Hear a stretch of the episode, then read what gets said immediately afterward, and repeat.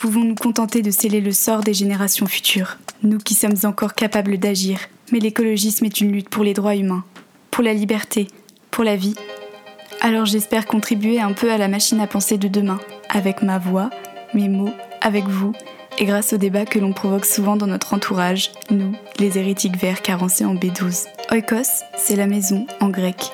Parce que la maison n'est pas celle dans laquelle on s'enferme pour ne pas voir les problèmes du dehors, mais celle qui respire avec nous et qu'on appelle terre. Parce qu'avec elle, on peut construire un grand foyer, inclusif, bienveillant, moins riche de superflu et davantage empli d'humanité. Oikos est à la racine du mot écologie, comme nous sommes à la racine de ce nouveau foyer. Nous vivons dans un monde aux crises multiples, et si elles sont devenues normalité, c'est sûrement nous, humains, qui sommes en crise. Oikos est une feuille de brouillon, une boîte à idéal, un sac à colère au service de l'écologie. On parle de nos peurs, de nos espoirs, de nos révoltes, à nous, les gens qui pouvons encore faire basculer le monde. Qu'on soit désillusionnés ou utopistes, on est toutes et tous pleins d'angoisse, mais une liberté immense s'étale devant nous. Alors laissons nos pensées envahir l'espace sonore pour se battre contre le plus grand danger de notre temps, l'indifférence. Dans Écosse, on explore les bourgeons et les branches, les feuilles mortes et la sève d'un nouvel arbre de vie. Bonjour, c'est Salda Petit Pois. Comment ça va? Moi, je suis ravie de vous retrouver pour un épisode aujourd'hui avec Anne-Laure. Anne-Laure qui m'a contactée sur Instagram il y a plusieurs mois et dont j'ai trouvé l'activité très très chouette. J'ai eu envie de vous en parler. Anne-Laure, ce qu'elle fait, c'est qu'elle est entrepreneuse. Elle a une entreprise qui s'appelle Recycolor et elle mène des ateliers d'upcycling créatif. En gros, elle nous permet de nous réapproprier le cycle de vie de nos objets et de réutiliser des déchets dans un processus créatif. Donc on tisse du lien pendant qu'on réattribue une fonction à ces objets et en plus on apprend à exercer cette créativité dont on a un besoin vraiment crucial dans le monde d'aujourd'hui. Alors j'ai eu envie d'explorer avec elle des sujets qu'on n'a pas encore abordés ici, la problématique de la pollution mais aussi le rapport à la spiritualité, l'obsolescence programmée, tout comme sa tata Yvette, à qui franchement je dédie cet épisode. Lucide est consciente que c'est pas par une action purement individuelle qu'on reprendra la main sur le cours des choses. Anne-Laure a discuté avec moi et je suis vraiment heureuse de pouvoir vous retransmettre notre échange aujourd'hui. Un petit mot avant de vous laisser avec votre épisode. Si vous appréciez Oikos, c'est un podcast indépendant et pour l'instant bénévole, donc n'oubliez pas de nous suivre sur les réseaux sociaux at Oikos le podcast, d'aller jeter un œil au site internet Motus et Langue Pendue, et puis parler du podcast autour de vous, que ce soit dans la vraie vie ou sur les réseaux sociaux. Vous pouvez aussi vous abonner au podcast sur vos plateformes d'écoute et nous laisser un commentaire sur Apple Podcast. C'est le moyen le plus efficace et le plus mimes aussi de soutenir ce qu'on fait. Ce rappel étant fait, je vous laisse avec votre épisode. Je me tais et je vous souhaite une très très belle écoute.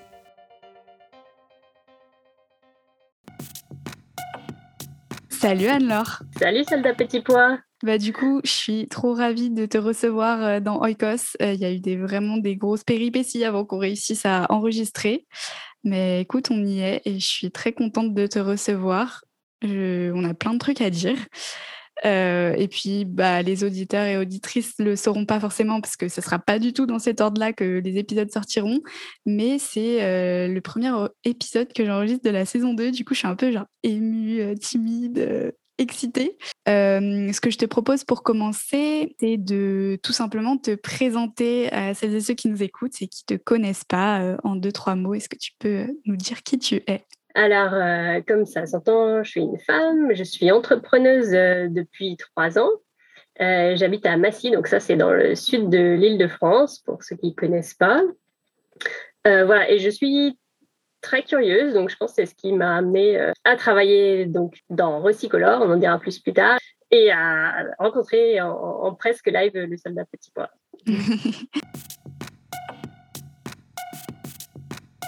quel, est ton rapport euh, et pourquoi ça veut pour toi ça veut dire quoi l'écologie ou l'écologisme ou tout ce courant de, pensée, de science euh, Qu'est-ce que ça symbolise pour toi et qu'est-ce que ça qu'est-ce que ça veut dire? Alors, je veux bien que tu me dises en deux mots, c'est quoi la différence entre l'écologisme et l'écologie? Ouais. je serais moins bête euh, après le podcast, en tout cas, déjà.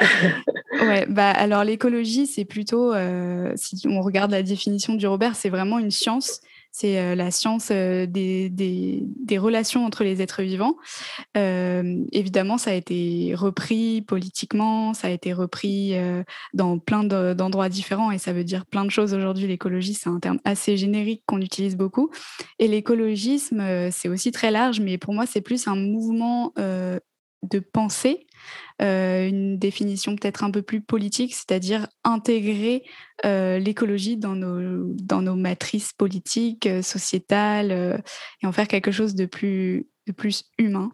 Mais cette question, c'est vraiment propre à toi et tu peux me dire ce que ça t'évoque vraiment juste pour toi. Il n'y a pas de bonne ou de mauvaise réponse, c'est vraiment juste qu'est-ce que ça t'évoque, quoi. Alors, en fait, ça m'évoque un épisode familial de, qui s'est passé en juin. ah, ok, intéressant. Petite anecdote. Donc, j'étais euh, les doigts de pied en éventail en Ardèche, euh, chez la tata Yvette. Et la tata Yvette, pour m'embêter, le soir, vers 18h, elle me dit euh, Bon, ben, je vais faire de l'écologie, moi. Et donc, pour la tata Yvette, ça voulait dire Je vais aller arroser mon jardin. Donc, ce que j'aime bien, c'est voilà, que des fois, on, se prend un peu la tête avec des gros mots et puis, et puis voilà, la réalité de ce qu'il faut faire pour que ça avance, des fois, c'est plus simple. Ouais, c'est clair. C'est marrant comme anecdote en vrai. C'est vrai qu'on utilise des mots un peu galvaudés tout le temps et on part dans des grandes considérations, mais ça peut aussi être très terre à terre. Et c'est le cas de le dire. Ouh, le premier jeu de mots de la saison 2. Euh, et du coup, euh, ben, pour rebondir sur ton anecdote euh, personnelle, peut-être qu'on entendra, on entendra plus parler de Tata Yvette, je ne sais pas. Est-ce que tu pourrais nous raconter ton parcours, en gros, à toi, comment tu as grandi et comment tu t'es construit avec cette notion d'écologie? Quand est-ce que tu as, je ne sais pas si tu as eu une prise de conscience et qu'est-ce que tu as fait dans ta vie qui a touché à l'écologie? Ok, alors en fait, je pense que ça a commencé, alors pas avec Tata Yvette, mais avec bien sûr papy, mamie et papou et mamie qui habitent tous dans l'Ardèche où je vais depuis que je suis toute petite les doigts de pied en éventail dès qu'il y a une occasion. Ok, et, je pense que déjà de pouvoir jouer avec, euh, faire des vraies cabanes avec des vraies branches et puis euh, et puis voilà essayer de faire des pâquerettes, euh, des qu'est-ce que je faisais en des bracelets en pâquerettes. ça a été la première chose, qui, qui m'a ancré un peu dans cette idée-là, même si c'était un peu, un peu loin. Enfin, peut-être que j'en reparlerai plus tard, mais un truc très sérieux qui raccroche ça, c'est que j'ai entendu dans la, fresque de la biodiversité qu'une des choses qui change entre agir et ne pas agir, c'est être émerveillé. Donc je pense que dès le début, voilà, j'avais un peu ce truc de dire, ben, c'est quand même sympathique de, jouer avec ça. euh, voilà, après, je pense que je réfléchissais à mon parcours qui est un petit peu chaotique, euh, en tout cas au niveau du boulot. Je pense que chaotique. J'ai fait, j'ai fait déjà plusieurs trucs alors que j'ai 43 ans. Et du coup, je pense qu'une des choses, c'était chercher à être cohérente dans faire un boulot qui me parle. Donc, euh, pour vous aider à la recherche du boulot idéal, j'ai d'abord fait euh, ergothérapeute. C'est tous des boulots idéaux pour moi, hein, juste, c'est plus la période idéale. Donc, ergothérapeute, j'ai travaillé quoi, aussi comme. Euh, ah, oui, c'est un gros mot, tu as raison, j'étais en train de l'oublier. c'est la rééducation par l'activité pour rendre les gens plus autonomes. Donc, euh, ça peut aller de euh, réinstaller une cuisine plus basse pour quelqu'un qui a un fauteuil roulant, à faire des exercices d'entraînement, à, proposer des logiciels euh, à un enfant dyspraxique. Ok, ok, trop bien. large. On peut travailler en psychiatrie aussi. Mm-hmm. donc, c'est tout. Voilà, ça, il y a aussi les, les, les, mains dans, la, dans le concret. Mm-hmm. voilà, donc ça, c'était un bout. Ensuite, j'ai travaillé comme comme animatrice dans une association protestante pour étudiants. Euh, et là, me voilà, donc depuis, euh, depuis 4 ans, hein, j'ai, fêté mes, j'ai déjà fêté mes 3 ans d'entrepreneur, donc il y a une grosse étape. Euh, Bravo. enfin, une étape encourageante en tout cas. Et donc là, ce que je fais, c'est du recyclage créatif. Le gros mot, c'est du surcyclage. Ah, ok, j'ai jamais entendu ce mot. Intéressant. Ouais, tu me rassures. Je ne sais pas pourquoi quelqu'un me l'a dit une fois, mais en tout cas, c'est l'upcycling version française. Euh, mais c'est vrai que ça fait un peu peur de dire surcyclage. Donc là, l'idée, c'est de, pour moi, le fil avec l'écologie, enfin, avec l'écologie, on s'en rapproche, mais c'était toujours voilà, rester cohérente par rapport à ce que, ce que j'entends et ce que je veux faire. Donc là, il y avait un peu rester cohérente par rapport à ce que je sais faire, parce que je pense que je connais pas mal de, de techniques manuelles, du coup, euh, que j'ai accumulées euh, pendant mon enfance et mon adolescence, mhm. et mes années d'ergothérapie. Euh, et puis aussi, du coup, ben voilà, se rapprocher un peu des, préoccupations des, gens et puis ben, retrouver des astuces de grand-mère à, transmettre aux enfants. Euh, parce que voilà, par exemple, on peut faire de la colle avec euh, de la farine et de l'eau. Euh, et ça, des fois, on oublie, ou même avec que du lait. Donc voilà, des fois, je retrouve des, des liens, des choses en fait, qui simplifient la vie en, en étant sympa. Mais ça, c'est trop bien. Enfin, moi, je kiffe les astuces de grand-mère comme ça. Mmh, mmh, mmh. Enfin, tu, où tu te dis, mais c'est dingue en fait qu'on ait enfin qu'on ait oublié ces trucs-là euh, si simples et, euh, et, en fait on est devenu complètement euh, débile. Enfin c'est pas possible. c'est cool quand il y a des gens qui t'apprennent un petit tips comme ça et t'es là genre waouh mais trop bien.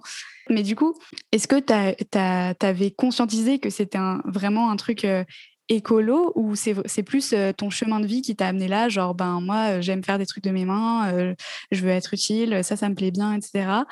Euh, j'aime bien les trucs, euh, enfin revenir à de la simplicité et retrouver des, des astuces Ou bien est-ce que c'était vraiment dans une démarche, euh, ok, donc j'ai une prise de conscience écolo et je veux faire un truc écolo. Enfin, comment comment ça s'est passé exactement? Alors je pense que c'était un petit peu en même temps, mais je crois que le ce qui m'a bougé, c'est plus que je trouvais que c'était drôle à faire. Ok, trop bien. Donc ça, c'était vraiment mon moteur. Mais je pense qu'il y a quelques années ou mois auparavant, euh, il y a une copine qui m'avait un peu embêtée, sans le faire exprès, euh, parce qu'elle était devenue tout d'un coup à fond euh, pour le zéro déchet. Ok. Et donc, vraiment presque, presque tout d'un coup. Et donc, elle avait lu le fameux livre de euh, Madame Zéro Déchet euh, du Canada. Et euh, du coup, elle le diffusait à qui voulait. Donc, j'ai il a fini par arriver chez moi. Et, j'avoue que sur le moment, je dis là, ouais, bah, c'est son truc, mais franchement, c'est une extrémiste du zéro déchet. ça doit être dangereux. Je sais pas quoi. et, et quand même, je le lis et je me dis, mais en fait, Enfin, j'ai bien aimé qu'elle raconte comment on fait et qu'elle dit, ben, ça c'est comment je fais, mais peut-être comment vous faites le zéro déchet, c'est autrement. Donc ça, ça m'avait interpellée. Et l'autre chose aussi dans, le, dans mon cheminement de vie, alors quand j'étais petite, moi j'aimais beaucoup acheter des fringues. Euh, et, j'aimais beaucoup acheter des fringues dans des magasins, des vrais magasins, quoi. pas d'occasion, parce qu'au moins, par exemple, s'il y avait 50 robes, ben, je pouvais vérifier euh, laquelle était exactement ma taille. Ça, c'était très important. Et quand j'ai euh, plus tard retombé sur des, magasins plutôt euh, deuxième main, j'étais un peu là, bon oui, mais d'accord, celle-ci me plairait, mais il n'y a pas ma taille, euh, bref, j'étais un peu perdue. Et au final, maintenant, après, voilà, des coups de coude des copines, des bouquins, des... le fait, en fait, le simple fait de faire de l'upcycling au quotidien, les gens me demandent plein d'astuces écologiques, enfin, surtout, quoi. Ils croient que je suis genre la spécialiste mondiale de l'écologie qui rencontre parfois. Donc, il faut que je leur dise que non, en fait, je ne suis pas spécialiste mhm. mondiale, mais du coup, ça m'oblige à, bouger aussi et pas juste rester euh, dans le côté artistique et créatif. Ouais, trop bien. Euh, et c'est vrai que maintenant, du coup, je vois aussi les choses différemment. Donc, dans acheter des fringues, euh, que je fais du coup bah, majoritairement dans des magasins d'occasion maintenant. Et je me dis, du coup, bah, en fait, j'ai la chance de tomber sur cet habit unique qui se trouve faire ma taille. Est-ce que je le choisis ou pas? Euh, et ça met beaucoup moins de temps du coup aussi à faire acheter des fringues que euh, de faire le choix entre euh, 10 000 choses. Donc ouais, c'est en fait euh, par petites touches impressionnistes que tu fais ta, ta vie écolo. Mais je suis rassurée que en fait les les petits livres laissés à droite à gauche par les amis extrémistes, parce que je pense que je suis une amie extrémiste qui laisse traîner des livres ou des petits tracts à droite à gauche. Ben, finalement, ça marche un peu. Et, euh, et c'est cool aussi de rentrer dans ces sujets-là par euh, des, des, endroits plus légers, tu vois, par le rire, par la joie et par des trucs qui nous font kiffer en fait, parce que, euh, enfin, c'est quand même des sujets, enfin, j'invente rien, qui sont un petit peu lourdingues quoi, à mmh, mmh, trimballer. Mmh. Donc, donc ouais, c'est aussi des parcours qui, qui donnent envie, donc c'est chouette. T'amène sur, euh, sur la table d'Oikos, si je puis dire, euh, un sujet euh, qu'on n'a pas du tout évoqué dans la première saison, qui est le sujet des déchets et du recyclage et de tout ce que ça implique. Et du coup, j'ai fait une petite compilation avant qu'on commence à rentrer dans le dur du sujet de, de petits chiffres sympas pour passer un bon moment là. Alors, je vais égrener mes petits chiffres pour parler des déchets. D'après France Info, en 2019, 8 millions de tonnes de déchets plastiques sont déversés dans les océans chaque année. Euh, deux personnes sur cinq n'ont pas accès à un système de gestion des déchets. D'après une, étude de l'université de Newcastle, euh, un être humain pourrait ingérer environ 5 grammes de plastique chaque semaine, et c'est l'équivalent en fait de la quantité de microplastiques qui sont contenus, qui est contenue dans une carte de crédit. Donc, euh, yes, on est content. Seuls 9% des déchets plastiques ont été recyclés dans le monde, alors qu'il y a un million de bouteilles plastiques qui sont, venues, qui sont vendues chaque minute, euh, d'après Greenpeace. Un quart des morts prématurées et des maladies à travers le monde sont liées aux pollutions et aux atteintes à l'environnement causées par l'humain, d'après l'ONU. Euh, puis il y a aussi un petit article de Futura en 2018 qui reprenait les chiffres d'un rapport de la Banque mondiale et qui disait que la production annuelle de déchets municipaux euh, dépasse déjà les 2 milliards de tonnes par an et que ça risque d'augmenter avec évidemment des fortes disparités entre les pays riches, donc nous qui produisons un max de déchets, et les pays pauvres qui, eux, en fait, les reçoivent et doivent les traiter et euh, n'ont pas forcément les moyens de les traiter. La collecte et le traitement des déchets, ça représente 5% des, des émissions de gaz à effet de serre. Euh, et on produit quand même, il faut le dire, 18 fois plus de déchets industriels que de déchets ménagers. Donc il y a un gros sujet là aussi. J'ai presque fini. Euh, et juste, je finis sur ce, sur ce, sur ce truc incroyable. D'après euh, une étude du Forum économique mondial et de la fondation Helen MacArthur, en 2050, il y aura plus de plastique dans l'océan que de poissons. Voilà, j'ai fini ma petite litanie très très très fun. Et, justement, on va passer à, un aspect plus réjouissant qui est ton activité. Et du coup, j'aimerais bien que, que, tu me racontes qu'est-ce que c'est et écologiquement parlant, parce qu'il y a évidemment un aspect écologique. Mais d'après ce que j'ai lu sur toi, il y a aussi un côté très social avec des aspects de partage, de discussion, d'échange d'astuces euh, qui m'intéressent aussi beaucoup parce que l'écologie, c'est aussi créer des liens. Donc, je te laisse un peu la parole sur, euh, sur ce que tu fais. Alors, pour rebondir un peu, pour faire le lien avec tes chiffres, j'avais en vacances, euh, j'ai vu à certains endroits dans les égouts, c'était marqué l'océan commence là. Et moi, c'est ce que, enfin, ça, ça, me fait un peu penser à ce que j'aimerais faire avec Recycolor. Donc, ça s'appelle recycoleur pour recycler avec Anne-Laure. L'idée, c'est de ben, prendre des objets du quotidien qui sont usagés et les transformer en autre chose. Donc, par exemple, un qui a beaucoup de succès, c'est le pneu de vélo en, ceinture. Euh, Ou là, en ce moment, euh, je porte des boucles d'oreilles en timbre. Donc voilà, ça peut faire des bijoux, des accessoires, des jeux. Ce qui a été surprenant pour moi, en fait, c'est qu'au début, j'ai fait ça en disant, ben, probablement les gens, ils veulent acheter ça, ces trucs-là, parce que c'est rigolo. Et en fait, la plus de, je pense que plus de trois quarts de mon activité, en réalité, la demande, c'est des ateliers. Donc, pour enseigner euh, les techniques qui permettent de faire ces choses-là. Et donc, notamment aux enfants, mais pas que. Il y a aussi aux personnes dans des entreprises ou aux personnes âgées. Et, euh, ça, j'ai trouvé ça très intéressant de voir qu'il y a cette demande euh, de dire bon voilà, il faut faire quelque chose. donc, des fois, je, enfin, ça me fait un peu rire parce que voilà, le, ce que je fais, c'est un petit peu le, le côté voilà, si tout le monde fait du surcyclage, donc l'upcycling, ce que je fais, euh, c'est pas ça qui va révolutionner la planète. Je pense que c'est un bon truc à faire pour se dire bon ben voilà, je peux commencer de mon côté à gérer mes déchets moi-même ou à être plus conscient. Euh, mais c'est vrai qu'il faut plein d'autres trucs euh, en plus de ça pour, euh, que ça marche mieux que maintenant en tout cas. Et alors je sais pas si c'est le bon moment, mais j'avais j'avais un livre notamment qui m'a bien plu. Eh ben, vas-y, on est toujours euh. et qui s'appelle, euh, alors attends, voilà, la version française, Cradle to Cradle, donc Cradle to Cradle, un truc comme ça, euh, du berceau au berceau. Et donc c'est un des livres que je me permets d'avoir en deux exemplaires. Mhm. Parce que j'ai trouvé un exemplaire d'origine qui n'est pas en papier mais en plastique. Et euh, donc ça, c'est des trucs que j'ai appris enfin, à, ma formation euh, pour, euh, de départ pour apprendre plusieurs techniques à faire ce que je fais. Et, et là, en fait, l'idée du livre en plastique, c'est de dire, ben, on pourrait éventuellement décider de faire des livres en plastique et de nettoyer l'encre et après de réécrire sur le livre un autre, un autre livre. Ok. Donc, l'idée est peut-être un peu folle et peut-être que ça n'a pas trop marché. C'est peut-être pour ça qu'ils commencent à faire des vrais livres en papier normaux. Mais je trouve que c'est un livre vraiment plein d'espoir. L'idée, c'est de, de, penser à l'objet, pas comme juste j'en ai besoin, du coup je vais l'acheter et ensuite je le jette mais de dire, ben voilà, ça vient de quelque part, il faut que ça puisse revenir euh, quelque part en cercle fermé. Et, euh, et notamment, j'avais bien aimé une anecdote. Donc, c'est quelqu'un qui travaille au niveau des entreprises, donc ça, c'est sympa. Mm-hmm. Et un exemple qui donnait que j'avais trouvé euh, bluffant, c'était pour une, je pense que c'était une imprimerie et du coup, dans les demandes de l'imprimerie, il y avait bah, voilà, faire un truc qui fonctionne au niveau de l'imprimerie et ils ont des taux maximum. Euh, ils ne peuvent pas déverser trop de cochonneries dans la rivière à la fin.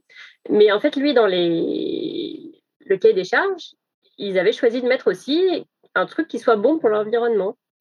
Et, ils ont eu, et du coup, les gens qui ont inspecté cette, cette imprimerie après, ils étaient très euh, surpris puisqu'il disait, mais il doit y avoir un problème dans les mesures, puisque euh, l'eau, elle est meilleure à la sortie de l'usine qu'à l'entrée de l'usine. Donc ça, c'est qu'il ça n'existe pas, quoi.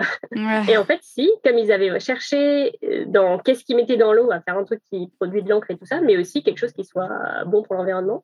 Donc j'avais trouvé ça bluffant de dire, bah, en fait, on peut faire beaucoup mieux que ce qu'on fait avec euh, de la créativité.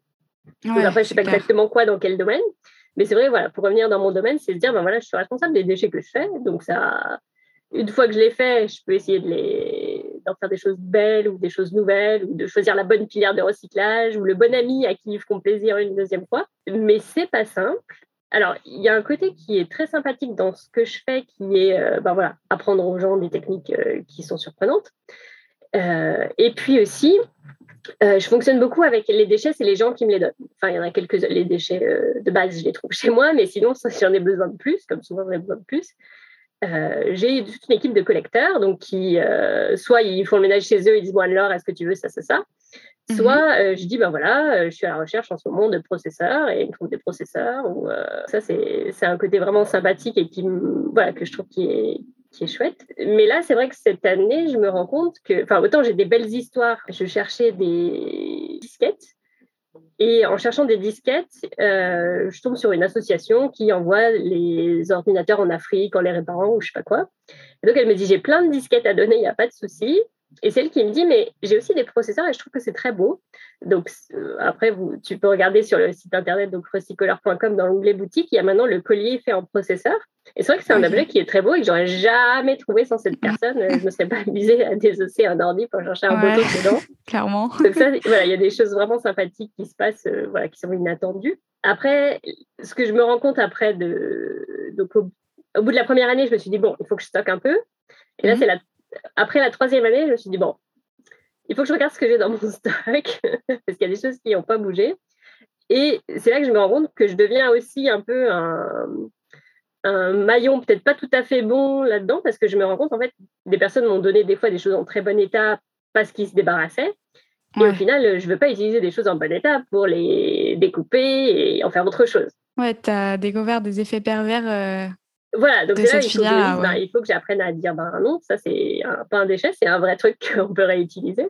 Donc bon bah j'encourage mes, mes collecteurs à aller à l'Emmaüs le plus proche ou la, ou la ressourcerie euh, la plus proche. Mais voilà, il faut aussi que j'accepte c'est mes limites. Quoi. Je ne suis pas Wonder Woman, je ne suis pas Dieu, je ne peux pas euh, gérer tous les déchets de tout le monde. En fait, c'est la réalité d'apprendre que ben, je peux faire des choses marrantes, mais voilà, j'ai aussi les limites de ce que. Ouais, bien sûr de ma technique. Ce que je retiens dans ton discours, c'est aussi un truc hyper encourageant, qui est que ben, c'est vrai que ton action à ton échelle de recycler et faire des trucs euh, chouettes avec des déchets, ben, forcément, ça va pas changer le monde.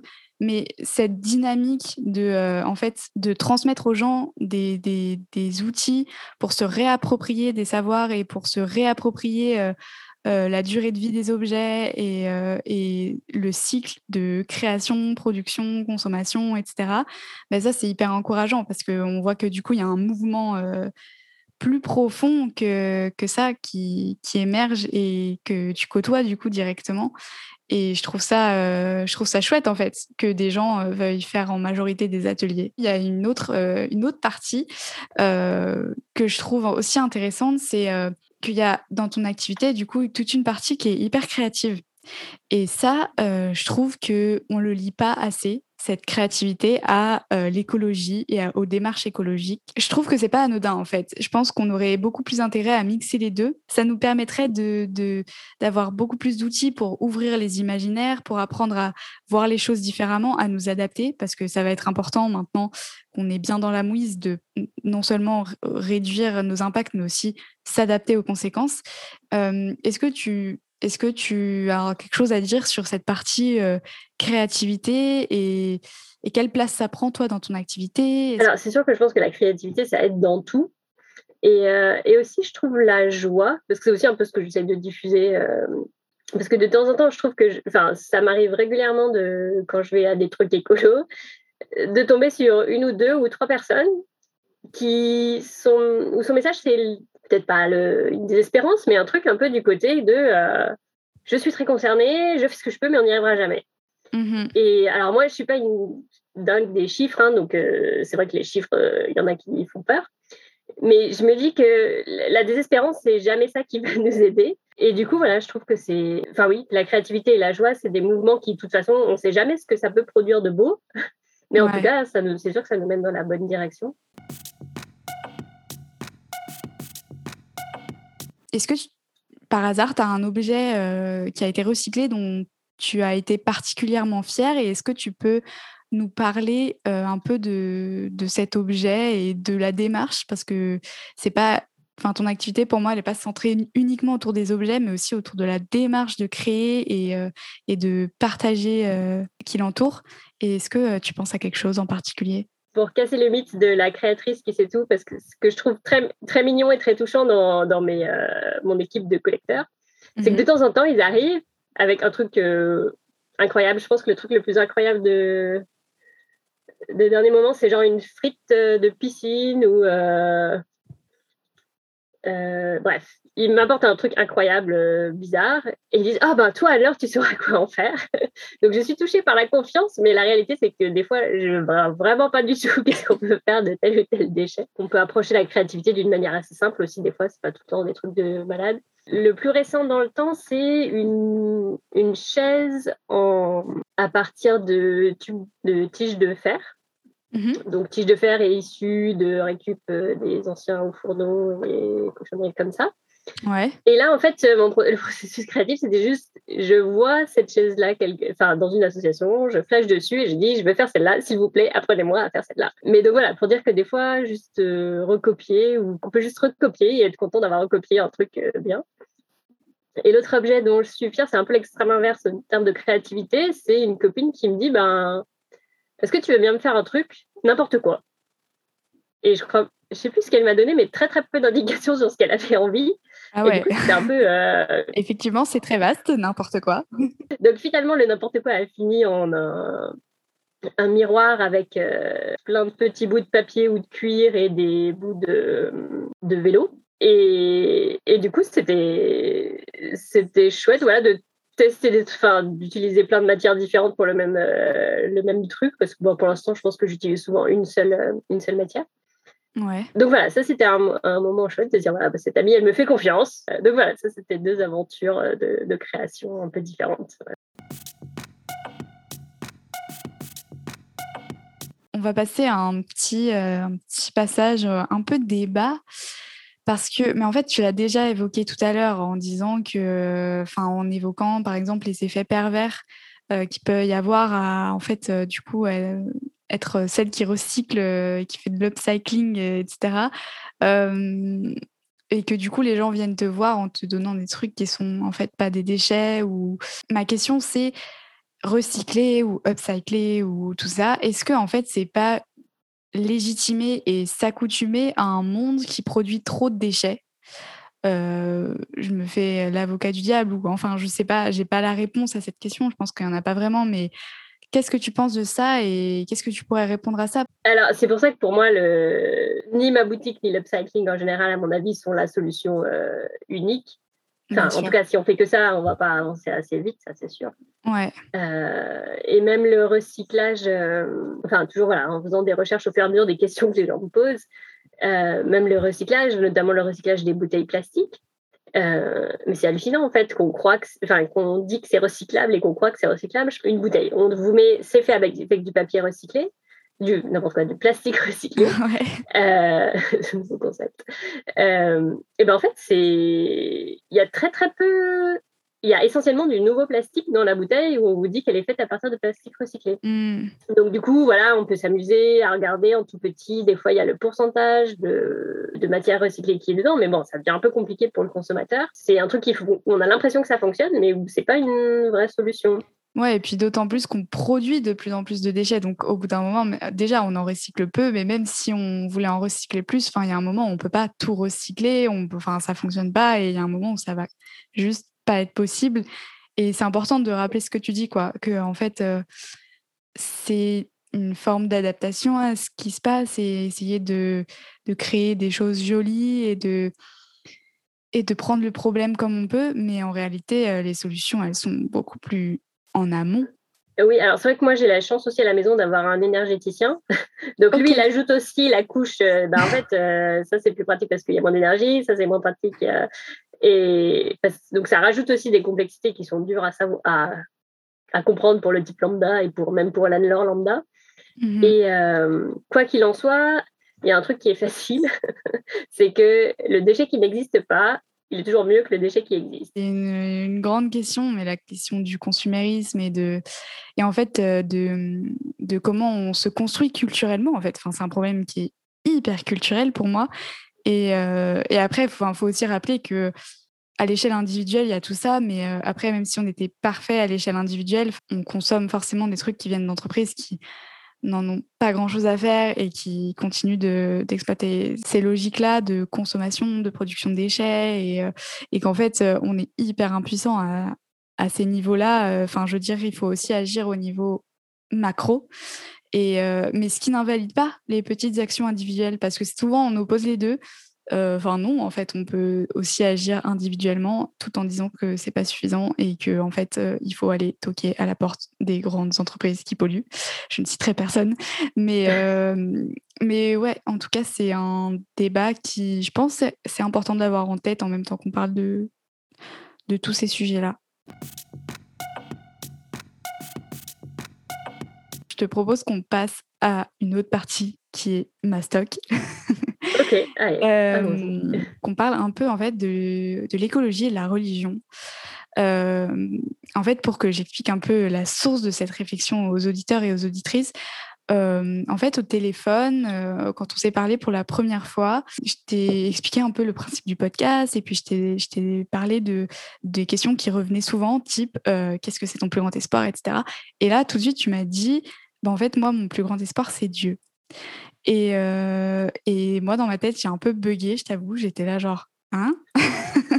Parce que c'est pas du tout euh, mon milieu, c'est pas du tout les gens que je côtoie, c'est pas du tout. Et je pense que probablement les auditeurs et auditrices de ce podcast, je sais pas euh, quel pourcentage est religieux ou pas, mais en fait, ça m'a fait tiquer parce que je me suis dit, c'est vrai que c'est en fait un prisme et une, une, appréhension de la vie et de la société qui est quand même hyper importante encore dans nos sociétés. Et, et en fait, de pas du tout en parler, c'est dommage.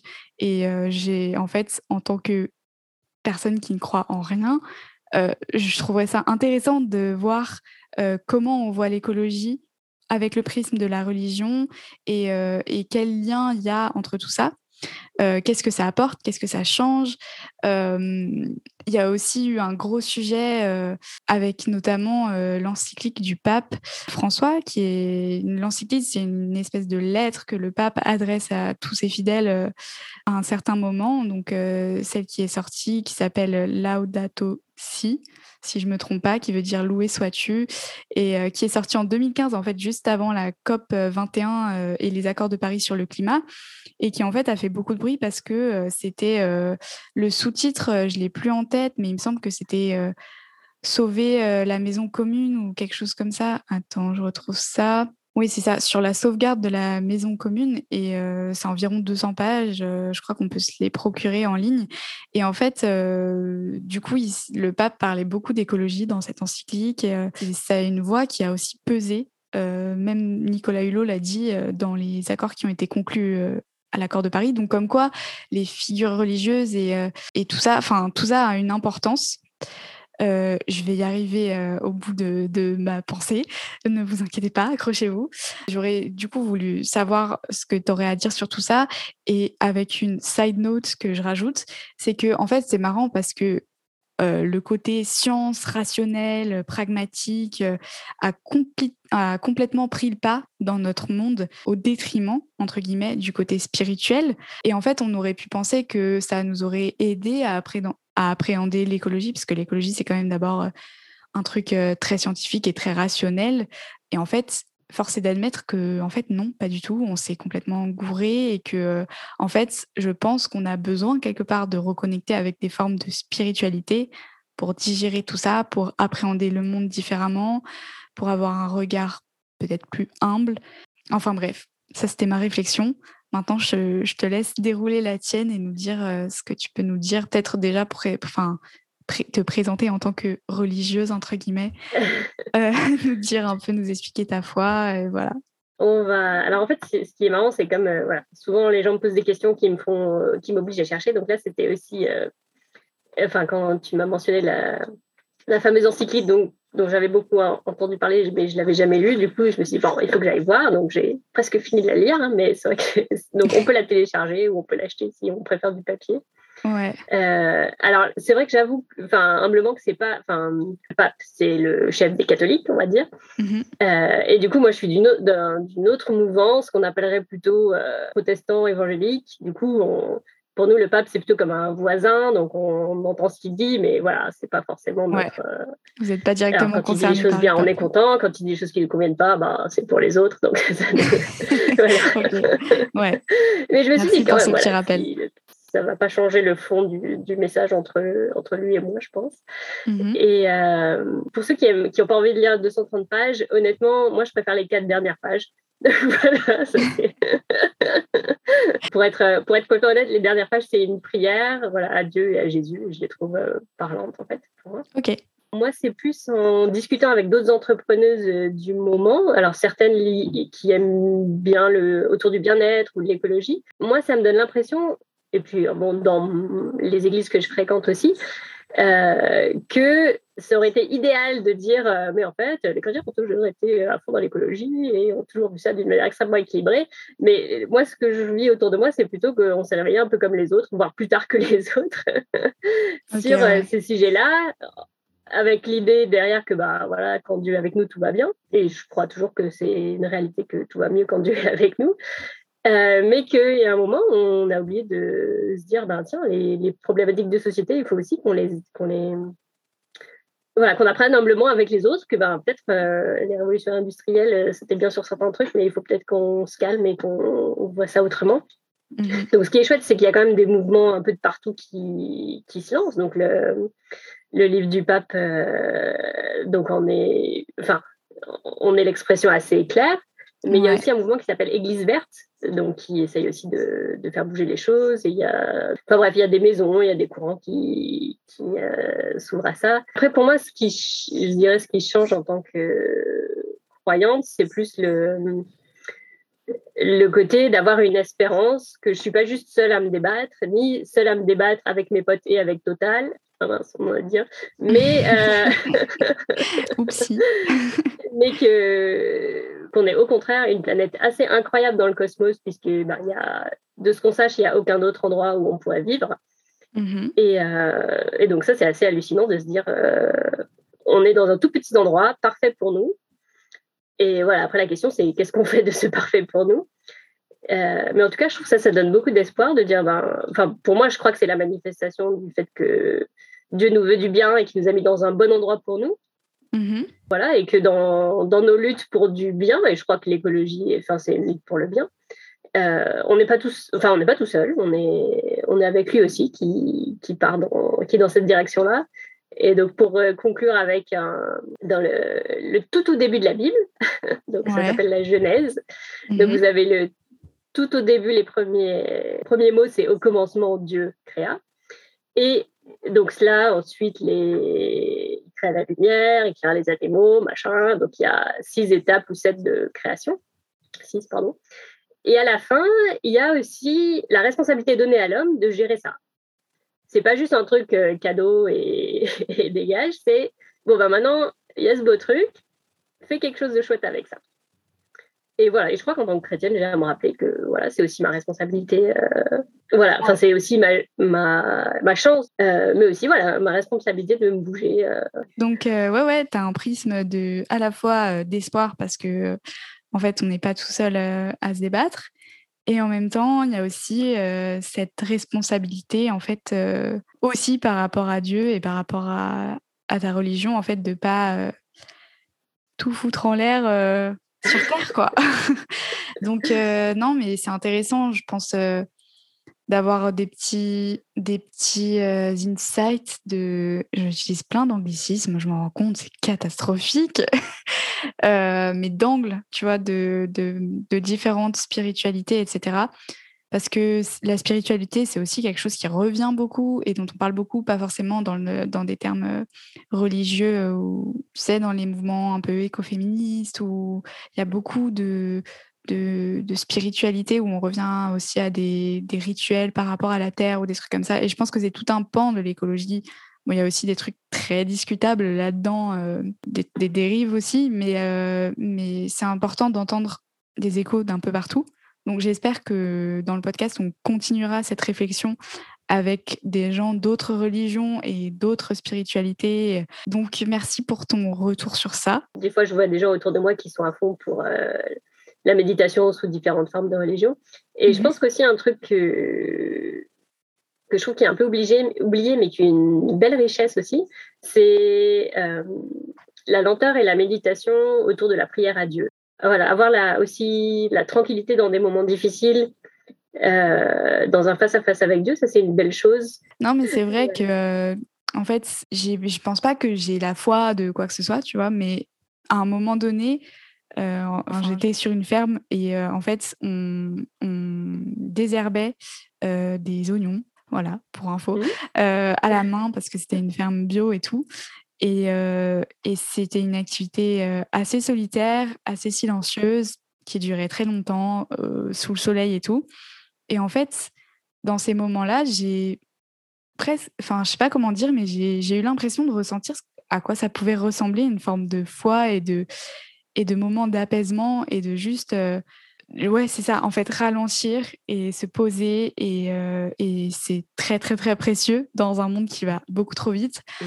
Et donc ouais, je te rejoins sur. Euh, il y, a, des pratiques et des et des moments comme ça euh, qu'il faut qu'il faut préserver et qui sont importants à faire remonter aussi aux personnes qui sont pas forcément croyantes et qui bénéficient pas forcément de ce genre de moments.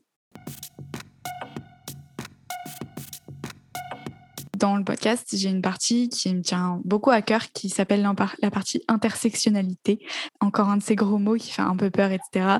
Mais en fait, c'est juste que je trouve ça important aussi d'élargir le champ, juste de se poser et de se dire, OK, donc nous, on est focus sur l'écologie dans ce podcast, mais c'est un grand tout qu'on doit changer dans la société et ça peut aussi passer par d'autres combats. Et du coup, je voulais te demander, est-ce que tu penses à un combat euh, qui pourrait être lié à, toutes ces questions écologiques. Est-ce que tu penses à un truc en trois mots, juste euh, si tu devais dire aux auditeurs et auditrices, OK, on a parlé de ça, mais il y a aussi ce combat qui est intéressant à aller voir, à aller jeter un œil? Tiens, pour le coup, ce que le pape dit très bien, euh, c'est parfois on entend des trucs un peu genre genre le problème c'est l'homme quoi si plus personne fait de bébé franchement on a résolu le problème en pas longtemps mm-hmm. et, euh, et, je suis convaincue que c'est pas une bonne idée donc de de pas oublier que voilà l'homme c'est pas forcément un, problème ou une solution en soi et ça dépend ce qu'il fait et puis souvent enfin je sais pas pourquoi après c'est peut-être parce que c'est plus mignon une tortue mais je trouve il me semble qu'on a plus l'habitude de, de nous montrer les animaux en train de souffrir et de dire, ah là, il faut faire quelque chose, les animaux, ils souffrent. Mhm. Euh, et des fois, j'ai l'impression que le côté un peu, ben, s'il y a des animaux qui souffrent, il y a aussi des hommes qui souffrent. Des fois, je me dis, on... c'est un peu triste qu'on ait plus de compassion pour les tortues que pour les hommes. Enfin, il en faudra un peu pour tout le monde. Hein. Voilà, je trouve que c'est, enfin, c'est des vraies conséquences des problèmes écologiques d'avoir des hommes qui souffrent. Et des fois, on, on est un petit peu, un peu la peau dure par rapport à, à nos semblables qui habitent ailleurs. Donc voilà, c'était un Non, mais c'est vrai. Pour, pour penser à eux aussi. C'est important et c'est pour ça que je pense que l'écologie, c'est aussi quelque chose de profondément humain et revoir, revoir en fait notre rapport au vivant, c'est aussi revoir notre rapport entre nous. Et c'est hyper important. ok, et juste du coup, enfin, je précise, hein, mais par homme, du coup, tu voulais dire humain.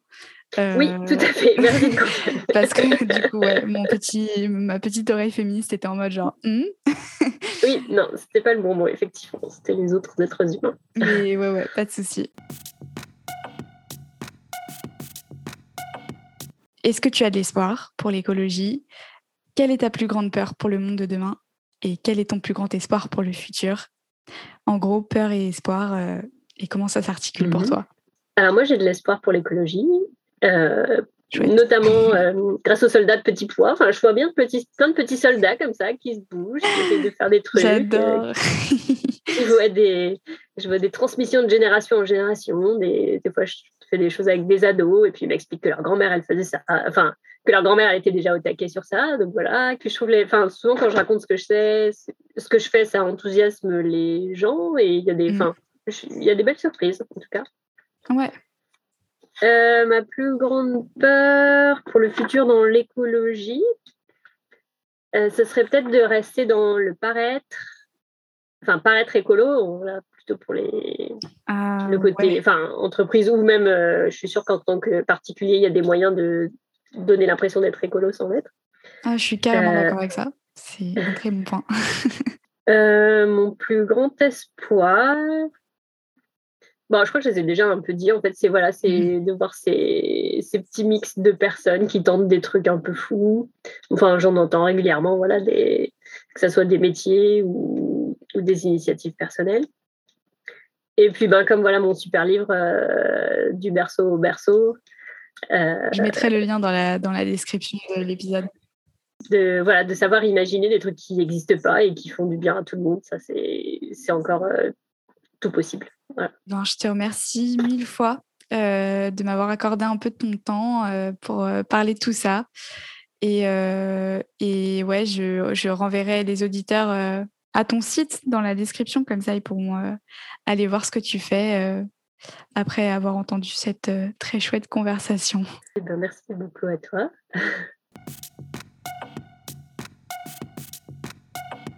Voilà, c'est déjà la fin de cet épisode. Un grand, grand merci à toi, Anne-Laure. Euh, je vous mettrai son site internet dans la barre de description si vous voulez aller regarder. Euh, n'oubliez pas de soutenir Oikos, d'en parler autour de vous, de vous abonner et de nous laisser des commentaires ou des petits mots gentils. Et puis on se retrouve dans deux semaines pour un nouvel épisode. À bientôt!